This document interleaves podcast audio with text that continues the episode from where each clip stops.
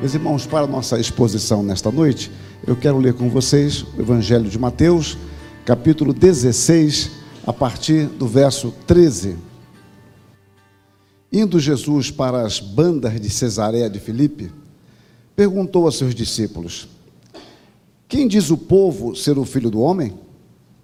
E eles responderam: Uns dizem João Batista, outros Elias e outros Jeremias ou algum dos profetas. Mas vós, continuou ele, quem dizeis que eu sou? Respondendo, Simão Pedro disse: Tu és o Cristo, o Filho do Deus vivo. Então Jesus lhe afirmou: Bem-aventurado és Simão Barjonas, porque não foi carne e sangue que tu revelaram, mas meu Pai que está nos céus. Também eu te digo que tu és Pedro, e sobre esta pedra edificarei a minha igreja, e as portas do inferno não prevalecerão contra ela. Dar-te-ei as chaves do reino dos céus. O que ligares na terra terá sido ligado nos céus, e o que desligares na terra terá sido desligado nos céus. Então advertiu os discípulos de que a ninguém dissessem ser ele o Cristo. Amém. Meus irmãos, eu gosto muito de uma definição de igreja muito simples, que diz assim: que a igreja ela é uma comunidade de pecadores regenerados. É uma comunidade, sem dúvida, de pecadores que nasceram de novo pela graça de Deus, mas ainda são pecadores. Então, a, o pecado, um cântico que foi entoado, nos falava do passado. De fato, o passado não mais nos domina, mas o passado, na nossa vida pregressa de pecado, ainda tem influência sobre nós. Por isso, obviamente, a igreja não é perfeita. Ela é constituída de pessoas como vocês e eu. Nós oramos, confessamos nossos pecados a Deus, Deus, por graça, nos perdoa, nós somos restaurados à sua comunhão, e isso torna a vida social, a vida comunitária, difícil, com alegrias e tristezas, mas a igreja ela não é perfeita. É claro que a igreja é o mais próximo que alguém pode ver do céu. Não há nada mais próximo do céu do que a igreja, pelo menos deveria ser assim. Bom, mas quando nós pensamos em igreja concreta, não igreja abstrata, surgem algumas dificuldades. Alguns, com medo que a igreja fracasse, querem assumir o controle da igreja em geral, com boas intenções, eu não vou entrar neste mérito, querem assumir o domínio da igreja porque entende que se eles não dominarem a igreja, ela vai de mal a pior. Outros também não fazem desta forma, mas ficam extremamente apavorados, temerosos com o futuro da igreja, porque vê em épocas e épocas ondas diferentes que se infiltram na igreja e que atrapalham de fato o sentido da igreja, o sentido do propósito da existência da igreja. Mas na realidade, ambas atitudes, mesmo sendo repletas de boas intenções, elas falham por uma questão simples. A igreja é de Deus. É Deus quem constitui a sua igreja. É Deus quem preserva a sua igreja. E eu quero começar a explorar este assunto voltando ao texto em que nós lemos. Jesus indaga aos seus discípulos, no verso 13, quem dizia o povo a respeito dele. E os discípulos foram muito sábios. Eles fizeram o que a gente chama na academia de uma revisão bibliográfica. Eles começaram a dizer: olha, Jeremias, Elias, alguns dos profetas, eu não tenho compromisso com nada disso. Mas Jesus Cristo, agora, a partir do verso 14, quando tem essa revisão, no verso 15, o Senhor Jesus vai direto. E agora, o que vocês pensam? Então, nós encontramos uma resposta de Pedro a essa indagação: Tu és o Cristo, o Filho do Deus vivo. No verso 17, Jesus Cristo qualifica esta declaração de Pedro de uma declaração bem-aventurada e diz que ele é um homem bem-aventurado Bem-aventurado és Simão Barjonas, porque não foi carne e sangue que tu revelaram, mas meu Pai está nos céus. A partir daí é algo muito curioso. Jesus Cristo começa a falar da igreja, e um assunto que não me cabe desenvolver hoje, mas o fato é que a partir do verso 21, Jesus Cristo aceitou a identificação de que ele é o Cristo e ele começa a ensinar que era necessário que ele fosse para Jerusalém, sofresse na mão dos anciãos, fosse morto e ressuscitasse. Mas nos detenhamos até o verso 18 e 19. E ele agora nos fala da igreja, da sua origem, das suas lutas e da vitória final. E nós então vamos expor esse texto a partir desse tema, a igreja de Deus. E quando nós pensamos na igreja de Deus, da qual o Senhor se refere, podemos aprender que o fundamento da igreja é o próprio Cristo. A igreja está fundamentada em Cristo. Também eu te digo que tu és Pedro, e sobre esta pedra edificarei a minha igreja. Historicamente teve muitos problemas, ainda há alguns problemas aqui quanto à identificação de pedra. Uh, os católicos romanos na história entenderam que essa pedra seria o próprio Pedro, e como eles creem nessa ilusão, na balela de uma sucessão apostólica, e muitos protestantes hoje também andam crendo nisso, porque se designa um apóstolo, o fato é que eles é, creem que a igreja está fundamentada em Pedro, então no Papa. É claro que isso é uma utopia. Entre os protestantes surgiram duas interpretações que ainda vigoram. Uma delas seria que a, o fundamento da igreja seria a confissão de Pedro. Então a igreja está fundamentada sobre o fundamento da confissão de fé. E uma outra interpretação, que a qual eu sigo, que me parece mais óbvia, é que na realidade não é a confissão de fé e obviamente não é Pedro, é o próprio Senhor Jesus Cristo. Só que quando você segue essa interpretação, você força muito o texto com um recurso que não é sólido. O recurso é, não é uma rocha, é um recurso que é apenas uma lasca de rocha. Porque aqui há um jogo gramatical. Jesus Cristo fala: Tu és Pedro. Pedro é um pedaço de pedra. Sobre esta pedra edificaria a minha igreja. Uma tradução mais literal seria rocha. Esse recurso é importante, mas ele não é definitivo, porque a palavra rocha, a palavra pedra, é usada indistintamente em toda a literatura clássica. Então, para entender que Jesus Cristo é o fundamento da igreja, nós temos que nos valer de outros textos bíblicos que esclarecem, e é um princípio da reforma, você entende a Escritura comparando a Escritura. Ou seja, se nós começarmos a ter o sensor espiritual de abrir a Bíblia e colocar o dedão, vai dar bobagem. Nós temos que aprender a ler a Bíblia Bíblia, trazer o cérebro para a igreja e tentar empregá-lo para que a gente possa entender o que está acontecendo. Então, nós podemos ver biblicamente que Jesus Cristo, ele na realidade, é a pedra fundamental. Ele é o fundamento da igreja.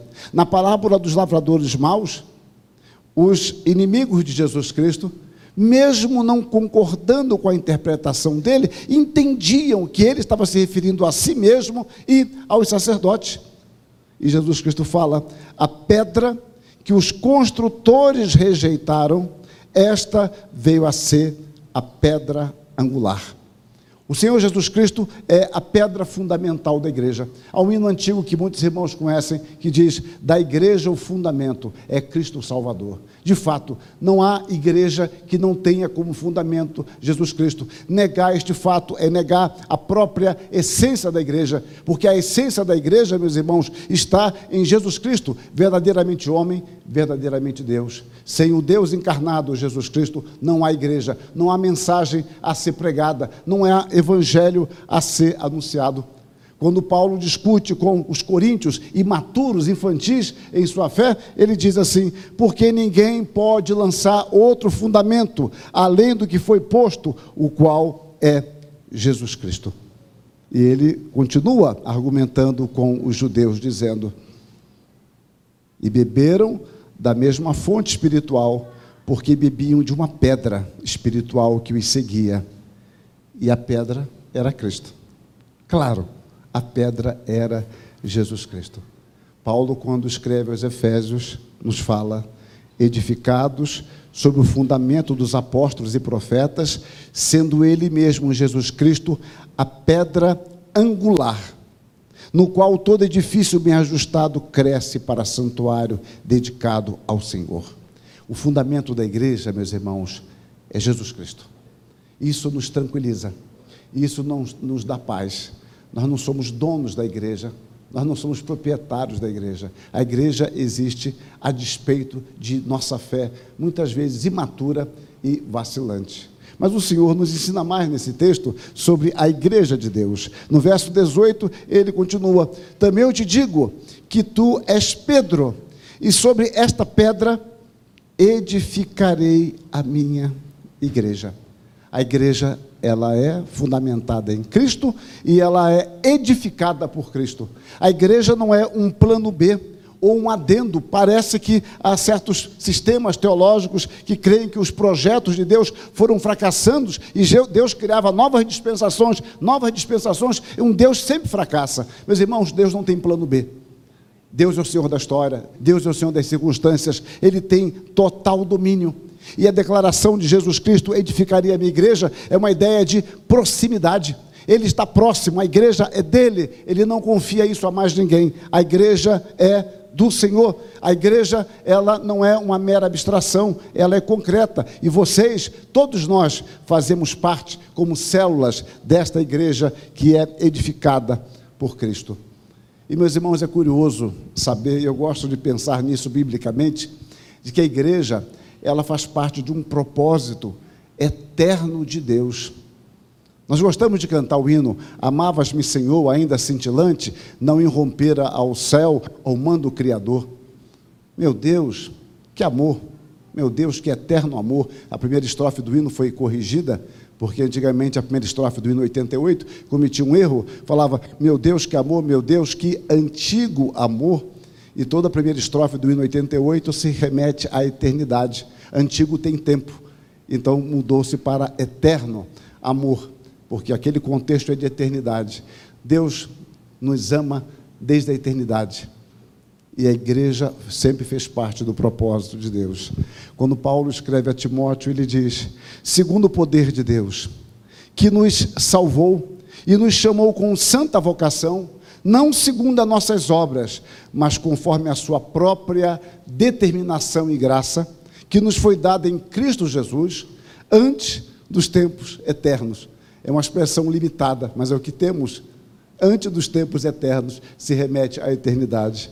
E quando Paulo vai se apresentar na carta a Tito, ele diz: Paulo, servo de Deus e apóstolo de Jesus Cristo, para promover a fé que é dos eleitos de Deus e o pleno conhecimento da verdade, segundo a piedade, na esperança da vida eterna, que o Deus que não pode mentir prometeu antes dos tempos eternos. Pense nisso, meus irmãos.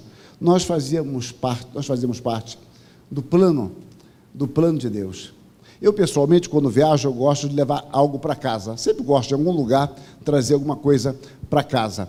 E às vezes, como eu não vou voltar direto para casa, eu tenho que fazer umas viagens meio loucas com alguma coisa. Às vezes é um biscoito, que chega esfarelado, é verdade.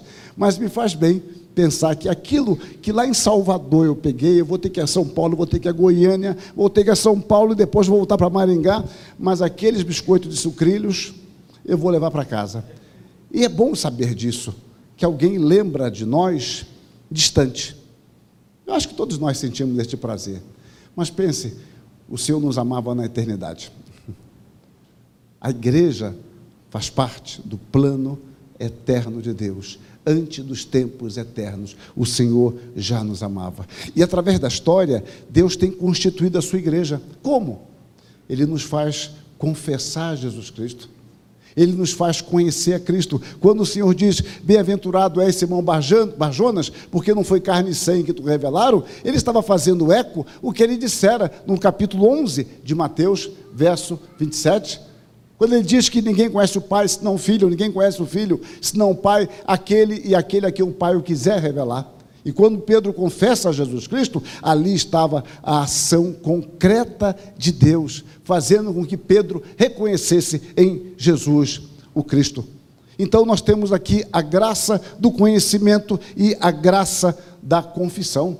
Conhecer a Deus é uma questão de graça. Quando Pedro encerra sua segunda carta, ele diz: Antes crescei na graça e no conhecimento. Essa ordem nunca é invertida. Eu posso conhecer, mas eu conheço pela graça de Deus. E o apóstolo Paulo, quando fala do senhorio de Cristo, ele diz: Por isso vos faço compreender que ninguém que fala pelo Espírito de Deus afirma anátema Jesus. Por outro lado, ninguém pode dizer Senhor Jesus, senão pelo Espírito Santo, pelo Espírito de Deus. Então, quando Deus nos faz conhecer a Cristo, é o Senhor desenvolvendo o seu propósito. Quando Ele nos faz confessar a Cristo, é o Senhor desenvolvendo o seu propósito. É Deus quem nos chama, é Deus quem nos edifica, é Deus quem nos transforma, é Deus quem nos santifica durante toda a nossa vida. O Senhor está constituindo assim a sua igreja e ele o faz ordinariamente por meio da sua palavra, porque este é o método escolhido de Deus. A nossa língua, ela, ela nem sempre consegue traduzir, como é difícil em qualquer língua traduzir. Existe um termo grego, me permitam citar isto, é a língua original do Novo Testamento, que dá o sentido de vontade de Deus, mas vontade ajuntada ou anexada o conceito de prazer. Paulo diz que aprove a Deus revelar seu filho em mim. Quando ele fala isso aos Gálatas, capítulo 1, verso 15, ele está dizendo que foi da vontade prazerosa de Deus manifestar o seu filho. Mas nós encontramos Paulo também quando ele responde àqueles coríntios arrogantes, arrogantes, porque os judeus queriam uma sabedoria, desculpe-me, queriam sinais maravilhosos. E eles nunca creriam, não adiantava. E os gregos, uma cultura totalmente decadente, vivia do eco do quarto século. Depois do quarto século, nenhum grego produziu uma filosofia que prestasse. E os romanos nunca produziram, é verdade. Mas o fato é que os gregos decadentes, ah, nós queremos sabedoria. E Paulo diz: aprove, e essa é a palavra para a vontade prazerosa, aprove salvar, aprove a Deus salvar aos que creem pela loucura da pregação. Só que Paulo agrava isso aqui, Paulo humilha, os humilha, porque quando Paulo fala loucura, ele está dizendo imbecilidade. Vocês dizem que a pregação é imbecil, que eu sou idiota? Muito bem, eu sou mesmo. Mas Deus tem prazer em salvar os que creem pela imbecilidade da pregação. E quando Deus faz isso, Ele está edificando a sua igreja ele está preservando a sua igreja, ele está conduzindo a sua igreja ao longo, ao longo da história. Só que é difícil perceber esses atos de Deus, porque, usando uma figura que eu aprecio, que não é minha, é a figura de um canteiro de obras. Eu estava olhando ah, hoje, vendo a data do, da formação dessa igreja, em 1980, eu falei, puxa, eu estava começando meu ministério em Belo Horizonte, em 1980. Eu tinha duas igrejas. Que bom. Mas eu fico imaginando, a igreja começou nesse terreno, tinha toda essa propriedade. Depois eu fiquei pensando, essa propriedade aqui é da igreja ou não é ainda? Se não é, vão furar o olho da igreja para vender. Bom, mas o fato é que a gente ficou pensando na construção de uma igreja. Como é que construiu o templo? E quando você olha uma construção, para quem não é do ramo como eu, parece que nada vai dar certo. Porque você vê areia, pedra, ferro, madeira, ferramentas jogadas. Você vê aquele carrinho de mão cheio d'água, você tem que virar o carrinho de mão, aí chove, atrapalha a construção, você perde areia, você comprou um metro, só tem meio metro, daqui a pouco tem alguns centímetros de areia, e parece assim mesmo. A igreja não é muito diferente. A igreja é difícil de Deus. E Deus vai formando a sua igreja de tal forma que no final ela estará pronta. E o Senhor apresentará a sua igreja a si mesmo, sem mancha, sem nódoa. Mas o Senhor que vai fazer isto. Então, para nós hoje é difícil. E o Senhor vai concluir a sua obra, porque usando de uma outra figura, Jesus Cristo diz: Ainda tenho outras ovelhas, não deste aprisco, a mim me convém conduzi-las, elas ouvirão a minha voz. Então haverá um rebanho e um pastor. Deus arregimenta o seu povo. O Senhor tem edificado a igreja. Nós vemos um sinal aqui, vemos ali. Hoje tivemos o filminho da, da profissão de fé semana passada, transferência, profissão de fé de batismo. Aí você vê, olha, Deus está operando maravilhosamente. Está mesmo. Mas nem sempre eu percebo. Nem sempre eu tenho a dimensão disso. Mas eu posso crer na promessa. edificaria a minha igreja. E o Senhor edifica a sua igreja. Mas há um terceiro aspecto que eu quero analisar aqui no texto, é que a igreja ela é preservada por Cristo. Também eu te digo que tu és Pedro, e sobre esta pedra edificarei a minha igreja, e as portas do inferno não prevalecerão contra ela. Dois aspectos, primeiro, que eu quero destacar. O primeiro deles é que, de fato, nessa nossa condição de vida, Satanás sempre investirá contra a igreja. Eu vou desenvolver um pouco esse conceito daqui a pouco. Mas há um outro aspecto. Esse texto ele é muito olhado na defensiva. E eu creio que é um grande equívoco. As portas do inferno não vão prevalecer contra a igreja, não é porque a igreja está sendo encurralada. Ela está sendo encurralada e as portas do inferno avançando. Meus irmãos, portas nenhuma avançam, nem portas do inferno. A ideia do texto é outra, me parece. A ideia do texto é que as portas do inferno não resistem à igreja. As portas do inferno não resistem, porque a igreja, ela avança. Ela avança porque tudo pertence ao Senhor. Quando você vê o Antigo Testamento, a gente pensa às vezes que o Evangelho era só para judeus, não era. Pega o Salmo 8, pega o Salmo 19, pega o Salmo 96. Os céus proclamam a glória de Deus, todos têm acesso. A mensagem do Evangelho é para todos, para que todos deem glória a Deus. Quando você toma o Novo Testamento após a ressurreição de Cristo, ele diz: Todo o poder me foi dado no céu e na terra, ide, portanto, pregar o evangelho a toda criatura. O Senhor não invade posses que não são dele, tudo é do Senhor. As portas do inferno não resistirão à igreja, porque a igreja é de Deus. E Deus preserva a sua igreja. E a igreja rompe. Não sei se em fé, nem se solta o cabo da nau, mas ela rompe e ela arrebenta com as portas do inferno, porque tudo pertence ao seu Senhor.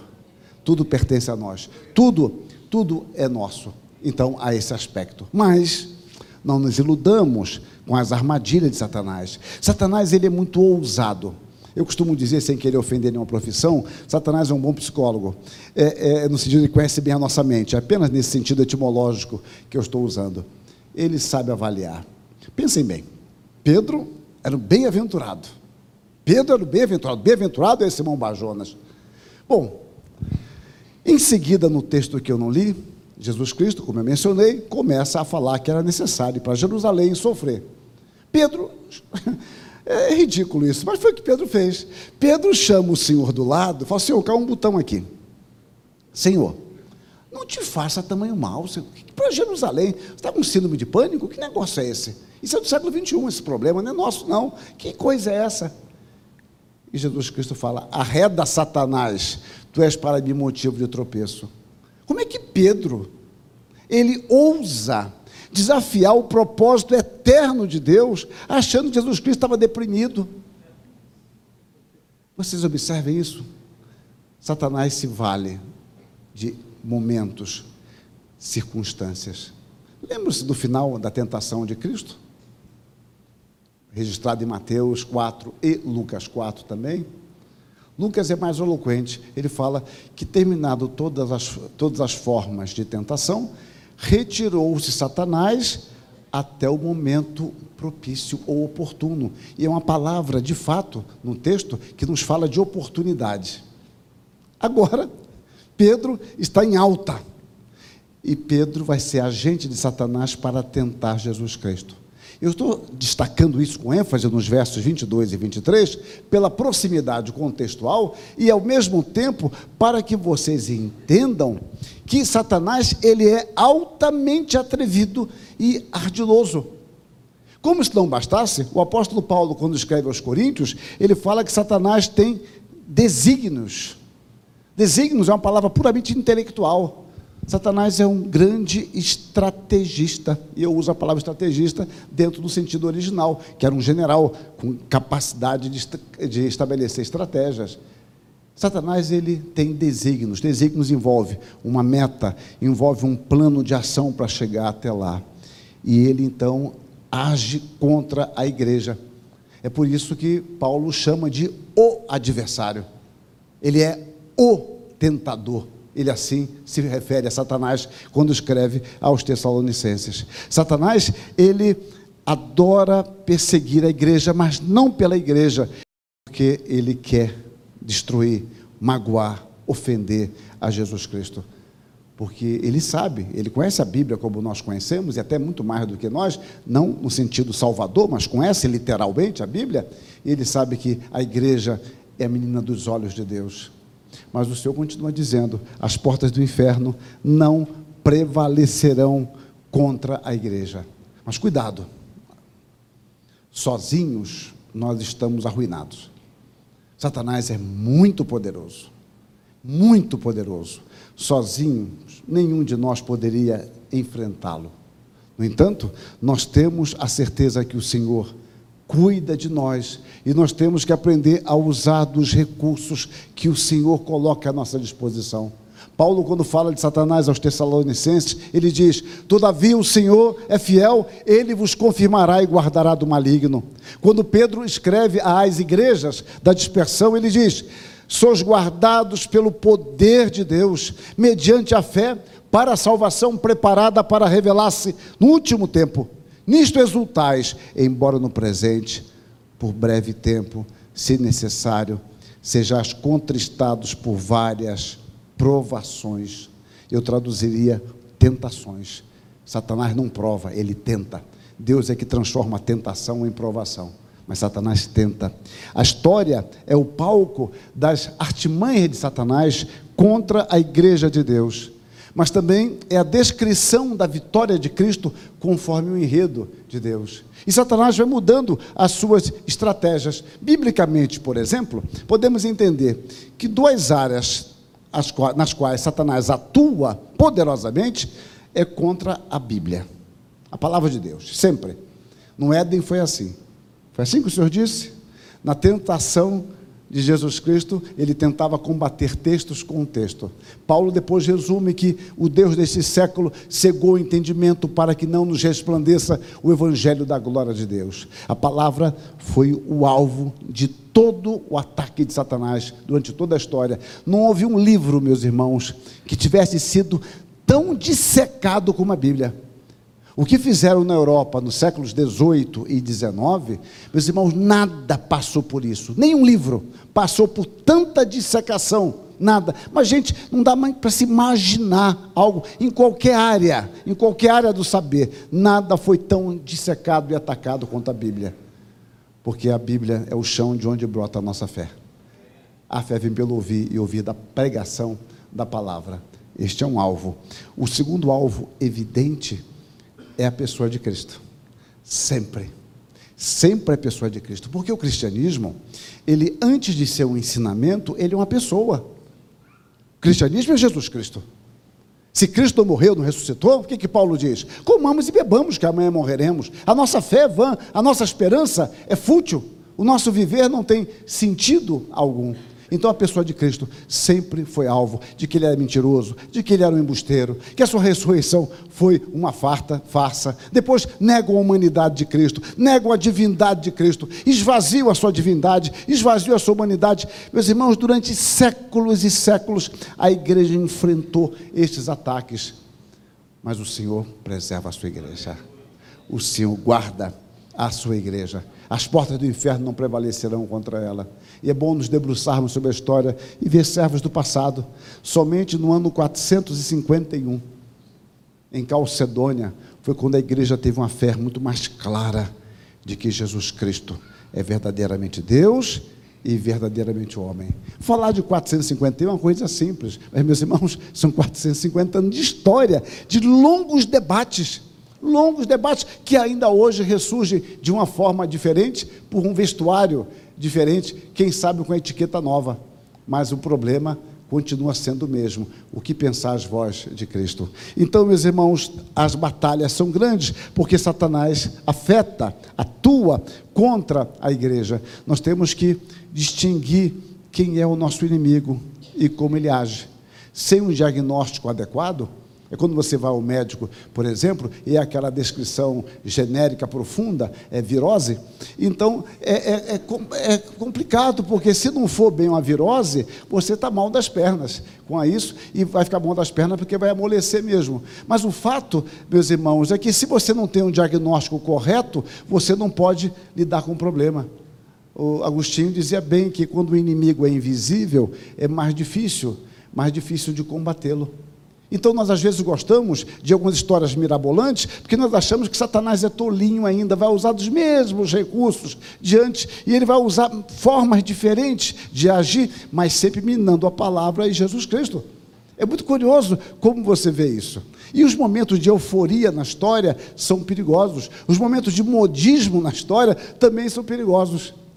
Ah, cito aqui aleatoriamente. Pense no ano 313 da era cristã, quando o cristianismo foi tolerado, ainda não era oficial, mas tolerado ao édito de tolerância de Constantino. Parecia uma bênção para a igreja, não há mais perseguição.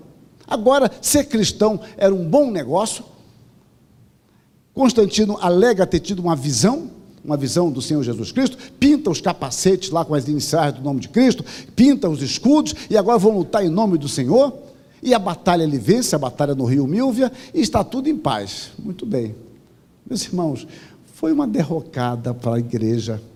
A igreja se prostituiu totalmente, porque agora ser cristão era um bom negócio. Então, eu sou adorador de Diana, dos Efésios, mas eu chamo Diana de Maria, porque é interessante, tem que ser de Maria. Eu começo agora a ter o que a gente chama de duplo pensar, que é muito forte em nossa cultura. As coisas são, mas não são. Eu penso que eu mudo o nome e eu mudo a essência. Eu mudo o nome, mas não mudo a essência. A coisa continua. As mães é que conseguem mudar o nome e a essência quando dizem para os seus filhos que óleo de fígado de bacalhau é bom. Então é bom. Se ela está dizendo que é, é. Mas as crianças hoje não sabem mais o que é isso. A linguagem muda a minha percepção, como eu falei ontem, mas não muda a essência. Então, você começa agora a adorar vários ídolos, mas coloca nomes cristãos. E entramos na Idade Média, numa época de profundo declínio, não foi Idade das Trevas, eu sei disso porque teve virtudes, o surgimento de universidade moderna foi lá no século XII, a imprensa foi lá no século XV, 1440, tudo bem, mas a Idade Média no campo religioso foi um caos. Um caos, o povo totalmente ignorante, analfabeto, longe da palavra de Deus. Eles iam um culto para sentir coisas e não para pensar e não para aprender algo sobre Deus. Aí surge a reforma protestante, os pré-reformadores, mas ela vai ser bem sucedida com Lutero e sistematizada pelo maior deles, que foi João Calvino. E a reforma foi algo magnífico, há uma reviravolta na história, a ciência evolui, a educação evolui, a educação não apenas para o nível superior, mas para a criança. Calvino cria em Genebra uma escola para meninas em 1536, escola para meninas no Brasil só no século XIX. Então, é algo muito curioso. Porém, dentro do protestantismo é que vai surgir os maiores ataques à Bíblia no século XVII, principalmente no XVIII e XIX. E vão surgir o pensamento moderno, o iluminismo. Quem eram os iluministas? Eram protestantes. Os principais deles eram protestantes. Hegel, Kant, por exemplo, que queriam chegar à maioridade. Deus, eu posso rejeitar, rejeitar a Deus. E o século XIX? Agora sim. O século XIX é um século magnífico. Nós chegamos à maioridade, mas quem propõe isso? São protestantes, filhos de pastores, inclusive. O maior crítico de todos era um filho de pastor luterano, Nietzsche, que diz: Deus morreu. Oh, que bênção! Deus morreu. Agora eu posso pensar o que eu quiser, não preciso mais de Deus, não tradição, religião, agora eu solto meu barquinho em alto mar e vai no balanço do barquinho, sem paralamas para corrigi-lo. Então, percebam que a história vai no século XX. Século XX agora, o início do século XX, é um período de grande otimismo. O homem agora ele é capaz de resolver todos os seus problemas. E a grande deusa é a ciência e o método científico que ainda prevalece nas universidades como sendo o único método possível de chegar à verdade. É uma tolice, mas é o que nós temos. Aí surge a Primeira Guerra Mundial. É um caos, destrói, a igreja se esvazia, perde o sentido da fé. E agora surge um homem na Alemanha, baixinho, bigodinho, Hitler e começa a trazer emprego de volta. Mas a Alemanha, teoricamente, é protestante, mas agora traz emprego de volta e ele começa a fazer pensar que os judeus são uma ruína. Por volta de 1934, surge um grupo de 500 homens, teólogos, pastores, líderes. E eles fazem um documento, um documento agradecendo a Deus, porque Deus mandou agora o seu libertador. E o libertador era Hitler. Acreditem se quiser. É claro que depois eles viram a bobagem que fizeram. Há uma igreja confessante que existe e ela se manifesta contra. E depois esses homens mesmo viram que falaram bobagem porque se precipitaram. A igreja parecia estar no fim.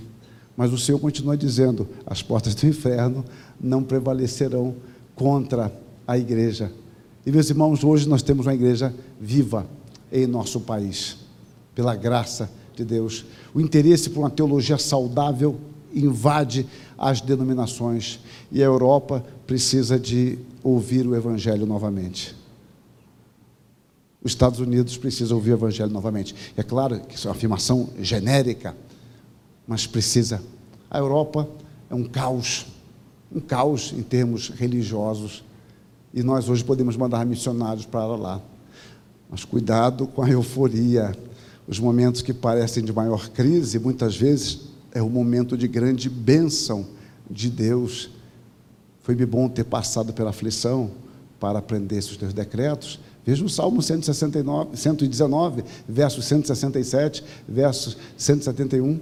Foi-me bom ter passado pela aflição. Aliás, versos 67 e 71. Então, Deus dirige a história. Nós temos que confiar em Deus. Aí podemos cantar aquele hino difícil de tocar, 316, que diz: os teus intentos, os seus intentos cumpre Deus no decorrer dos anos. Ele realiza o seu querer conforme os seus planos. Eia, aproxima-se o final, bem perto o dia vem, quando a glória de Deus há de um mundo inundar, como as águas cobrem o mar. Nós temos que entender, então, quais são os desafios com os quais nós estamos lidando. As guerras dos nossos pais não são necessariamente as nossas guerras. Os valores são, sem dúvida, são os mesmos. A igreja hoje enfrenta dois perigos evidentes. O perigo, o primeiro, é o perigo da barganha. Na pretensão de ser ouvida, ela se parece bastante com o mundo. Ela transforma o culto num programa de auditório e perde a dimensão de que o culto é para glorificar a Deus eu começo a fazer shows, eu perco a dimensão do que é um culto ao nosso Deus. Mas eu quero ser ouvido, eu quero me aproximar mais do homem, e eu creio que essa conversa funciona e perde a dimensão de que o poder da igreja está na sua diferença, não na sua semelhança. Segundo perigo, meus irmãos, é a privatização da fé é você começar a pensar que o importa é você e Deus e nada mais. A minha relação com Deus, minha comunhão com Deus. Vamos para o monte orar ou pelo vale, vamos ficar de madrugada. Cuidado. Nem barganha, nem privatização. A igreja tem uma função mundanizante. O que eu chamo de função mundanizante é dela agir no mundo com os valores do reino de Deus. E as portas do inferno não prevalecerão contra a igreja. E Satanás, meus irmãos, ele não está morto. Os homens quiseram matar Deus, é claro que não mataram. E Satanás está vivinho da Silva, da Silva. Ele não está preso, deveria estar. Né? O outro da Silva está, mas ele não. Então o fato é que ele está atuante, ele é poderoso, ele é poderoso e ele age ele vai sempre encontrar brechas, mas nós devemos entender que o Senhor preservará a sua igreja. Eu me alonguei demais, meus irmãos, eu quero concluir. Primeiro aspecto que eu concluo no que eu chamo de considerações finais, primeira delas é que a igreja está sendo formada, ela está sendo moldada à imagem de Cristo. É um processo. O texto que melhor descreve isso, é o texto que nos fala de eternidade a eternidade, é um texto belíssimo que vocês conhecem. Diz assim: Sabemos que todas as coisas cooperam para o bem daqueles que amam a Deus, daqueles que são chamados segundo o seu propósito. Paulo apresenta a teologia do texto. Agora, ele vai descrever como isso se dá. Ele diz: Porque aos que de antemão conheceu, ele está se referindo à eternidade. Antemão é para se referir à eternidade. Conhecer é, eu sempre explico isso, conhecer nas Escrituras, em geral, denota uma relação afetiva. Deus só conhece o seu povo. O Senhor conhece os que lhe pertencem. O Senhor conhece o caminho dos justos e dos ímpios, perecerá. A palavra conhecer, quando Deus se refere a nós, é uma intimidade própria. Então, repare aquilo que eu falei lá atrás: Deus já nos amava na eternidade. Ele nos via e nos amava. Então, aos que de antemão conheceu, também os predestinou. Ele está falando de âmbito de eternidade. Para serem conformes à imagem do seu filho, a fim de que ele seja o primogênito entre muitos irmãos. Então, aqueles que Deus conheceu, ele também predestinou. E depois ele vai nos falar também que esses que Deus conheceu, que ele predestinou, ele também chamou. E chamar é na história. Quando vocês ouviram o evangelho, era um chamado externo. Quando Deus pegou essa palavra e aplicou no coração de vocês, como o pastor mencionou hoje pela manhã, é, é, Atos 16, 14, o Espírito abrindo, o Senhor abrindo o entendimento de Lídia, é o chamado interno. Então você ouve o Evangelho, nós podemos falar externamente, mas é o Espírito quem aplica em nosso coração. E quando isso acontece, dá-se a conversão por obra e graça de Deus. Então, a quem ele predestina, ele chama eficazmente. E aos que ele chama, ele nos declara justos por meio de Cristo, porque o grande problema nosso é a nossa inimizade com Deus. Eu preciso ser reconciliado com Deus. E eu sou reconciliado por meio de Cristo. Observem que Paulo sempre começa as suas cartas assim: graça e paz, graça e paz, porque graça e paz ali você tem a essência do Evangelho. Pela graça você encontra paz com Deus, porque você foi declarado justo já não há mais inimizade. Então, Deus nos chama, nos justifica em Cristo. E aos que justificou, a esses também glorificou. Mas que coisa curiosa, Paulo fala do futuro como fosse passado, porque ele fala de eternidade, tempo e eternidade. Mas é porque a promessa de Deus futura é como se fosse antes, para ontem. Porque se Deus prometeu, ele vai cumprir. Aí nós podemos cantar o hino 32. tu és fiel, Senhor. Dia, dias após dia, tu te mostras assim. Deus não é fiel a nós, Ele é fiel a si mesmo, porque Deus é fiel em sua própria essência. E Deus se revela tal qual Ele é. Então percebam, meus irmãos, como isso é maravilhoso. E esta é a igreja de Deus, com todos os defeitos, com todas as lutas nossas, o Senhor preservará a sua igreja. Segundo aspecto que eu destaco, meus irmãos, é que devemos usar dos recursos. Eu gosto de usar uma figura assim para incomodar um pouco os maridos e as mulheres, somente. É uma brincadeira que eu faço. Imagine hoje é, acabar a escola dominical pela manhã e o marido falasse assim para a esposa: Querida, vou levar hoje os pastores da igreja, os seminaristas, obreiros, para almoçar em casa. Ele avisasse isso 11 e meia da manhã. As mulheres tomariam um susto. Tem algumas sugestões boas, que algumas já sei que faz mesmo, é comprar bastante folha, folha, folha, folha, folha, tal. Tal. É um método muito interessante, eu espero a carne. Mas, claro, já sei do método.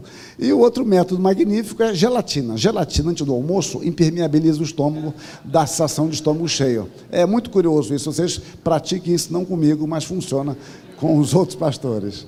Bom, por que a esposa fazia isso? Ela faria comigo, bem, você não me avisou nada, você nem comprou carne, e agora está tarde para comprar aquele frango ali na, na, na, naquele mercado ali, porque já uma hora da tarde, ou meio dia meia, todo mundo já comprou. Ah, bem, eu fiquei empolgado. Bom, tudo bem. A esposa faz isso porque lhe faltou recursos, lhe faltou os elementos. É igual quando alguém vai fazer, ah, vai fazer aqui um estrogonofe, né? E, e falta o que? Falta o leite lá. Então ele engrossa o leite lá com, com maisena, né? finge para o outro. É um engano, mas não é pecado, não. Ele apenas engrossou o caldo, ah, essas coisas que acontecem. Todo mundo tem um método, um método assim. Porque nos faltam recursos. Quando nos falta recurso, é igual o marido está viajando, o cabo do acelerador rebenta, ele amarra um barbante e fica puxando. Todo mundo já fez uma coisa desse tipo. Numa linguagem acadêmica, profunda, isso é gambiarra. Isso é uma gambiarra. Então, nós fazemos. Todo mundo faz algum tipo de gambiarra. Basta olhar para dentro de si mesmo que você vai perceber. No campo espiritual, meus irmãos, nós não precisamos de gambiarras. Por quê? Pedro dá resposta. Pedro diz na sua segunda carta: Visto como pelo seu divino poder nos têm sido doadas todas as coisas que conduzem à vida e à piedade, pelo pleno conhecimento daquele que nos chamou. Todas as coisas. Tudo que nós precisamos, Deus nos dá. Ordinariamente, Deus nos dá a palavra, nos dá a oração, Deus nos dá os sacramentos da igreja, batismo e a ceia, como meios de santificação para o nosso crescimento espiritual. Então, meus irmãos, usemos dos recursos que Deus nos dá. Não nos privemos dos recursos que Deus nos dá, porque nada falta. O terceiro aspecto, meus irmãos, é que a igreja é tão importante para Deus que a igreja foi confiada ao filho. E o filho devolverá a igreja ao pai quando ele completar a sua obra. Havia uma linguagem antigamente, hoje vocês não conhecem mais isso. Quando alguém queria falar de dois irmãos, falava, ah, eu dou um pelo outro e não quero troca. Vocês nunca ouviram isso. Pela frente, pelo menos, não. Mas é comum isso, né? Eu dou um pelo outro e não quero volta. Ou seja, os dois se bastam, então eles muito bem pagos e pronto. Mas a igreja não. O pai confia a igreja ao filho. E o filho santifica a sua igreja. O filho preserva a sua igreja o filho completará a sua obra. E quando essa igreja estiver linda, perfeita, dentro do seu escrutínio, também estará linda e perfeita no escrutínio do Pai. E ele entregará a igreja ao Pai. Olhem a oração sacerdotal. Eu leio alguns textos. Pai, é chegada a hora. Glorifica teu filho para que o filho te glorifique a ti assim como lhe conferiste autoridade sobre toda a carne, a fim de que ele conceda a vida eterna a todos os que lhe deste. Todos que lhe deste são aqueles que ele conheceu e predestinou. Manifestei o teu nome aos homens que me deste do mundo, eram teus, tu nos confiaste, e eles têm guardado a tua palavra. É por eles que rogo, não rogo pelo mundo, mas por aqueles que me deste, porque são teus.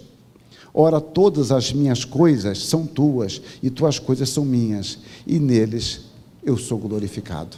Essa é a oração que Jesus Cristo fala antes de ser entregue, ou antes dele se entregar para morrer pelo seu povo, quinta-feira antes da sua morte. É a oração chamada sacerdotal, é a oração que ninguém pode fazer, só o Senhor Jesus Cristo.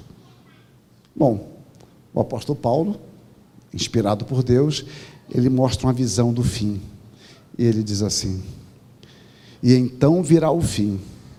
Quando ele, Jesus Cristo, entregar o reino ao Deus e Pai, quando houver destruído todo o principado, bem como toda a potestade e poder, porque convém que ele reine até que haja posto todos os inimigos debaixo dos pés. O último inimigo a ser destruído é a morte, porque todas as coisas sujeitou debaixo dos pés. E quando ele diz que todas as coisas lhe estão sujeitas, certamente exclui aquele que tudo lhe subordinou. Quando, porém, todas as coisas lhe estiverem sujeitas, então o próprio filho também se sujeitará àquele que todas as coisas lhe sujeitou, para que Deus seja tudo em todos. Ele apresentará a igreja ao Pai, a igreja pura, santa e sem defeito.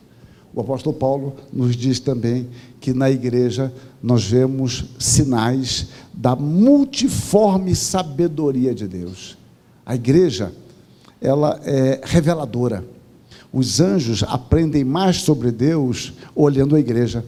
Quando os, os anjos olham para a igreja, falam: não é possível. Como é que Deus conseguiu fazer isso? Como é que Deus é sábio demais? Deus é amoroso demais? Na igreja, diz Paulo, a multiforme sabedoria de Deus se manifesta. E nós fazemos parte desta igreja. E finalmente, meus irmãos, eu concluo com um texto de Judas, mostrando que, apesar de nossa luta intensa, do combate atroz contra o mundo, a carne e o diabo, já nesta vida podemos exultar na certeza do cuidado de Deus. E assim que Judas escreve a sua carta, e é assim que eu concluo a minha exposição. Ora, aquele que é poderoso para vos guardar de tropeços e para vos apresentar como exultação, com exultação, imaculados diante da sua glória, a único Deus, nosso Salvador, mediante Jesus Cristo, Senhor nosso, glória, majestade, império e soberania, antes de todas as eras e agora, por todos os séculos. Amém. E amém. Que Deus nos abençoe.